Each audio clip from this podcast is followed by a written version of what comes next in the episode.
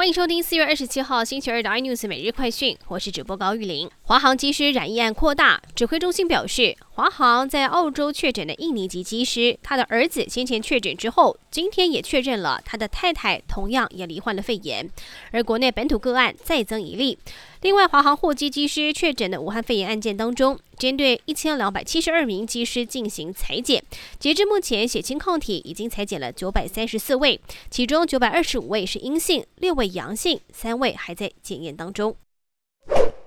但是有染疫技师曾在四月十六号参与台北清真寺活动，当时有六十五名台科大师生也在场。消息曝光之后，校方紧急安排远距离上课，并且立刻消毒校园。对此，台科大今天也再度公布，从今天起到五月三号，全校全面都是采取远距授课。不过，相关消息一出，却引发学生不满，认为讯息公布时间不对，让大家措手不及。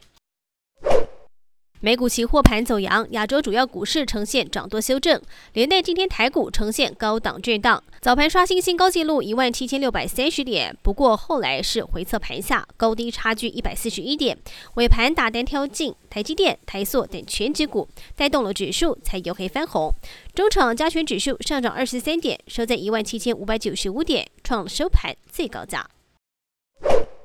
车用市场成为下一波科技新主流，也吸引了 IC 设计厂，包括了联发科、敦泰、联咏等等科技厂进驻。外传敦泰下半年车用触控以及驱动整合 IC 将会送样给特斯拉认证，有望打入特斯拉的供应链。